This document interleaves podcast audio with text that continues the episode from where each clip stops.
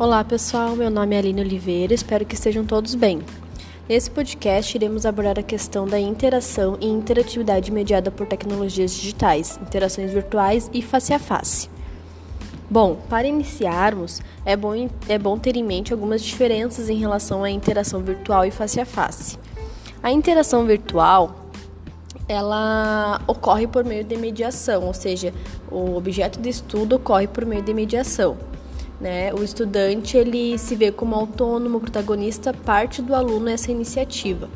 O, e o professor, né, através das ferramentas digitais, desempenha o papel de interacionista do processo. Né? Então, o principal aliado dessa interação são as tecnologias e as ferramentas digitais, ou seja, é, é um processo entre as duas partes, entre professor e aluno, que ocorre né, por meio das tecnologias, né? É um, é um processo interativo uh, virtual. A interação face a face, né, ao contrário, uh, ela ocorre presencialmente, né?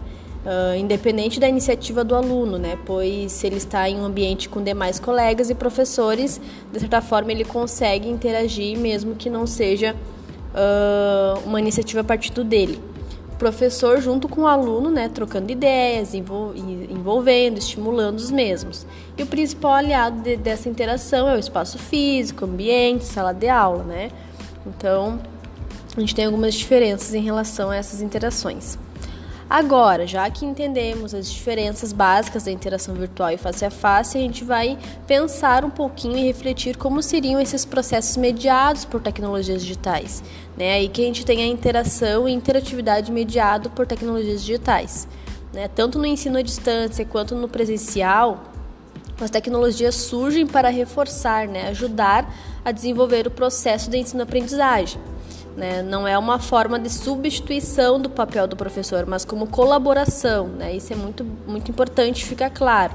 Né? Não irá substituir o papel uh, do professor, mas sim colaborar, ajudar, né? vem para acrescentar, para somar nesse processo de ensino-aprendizagem.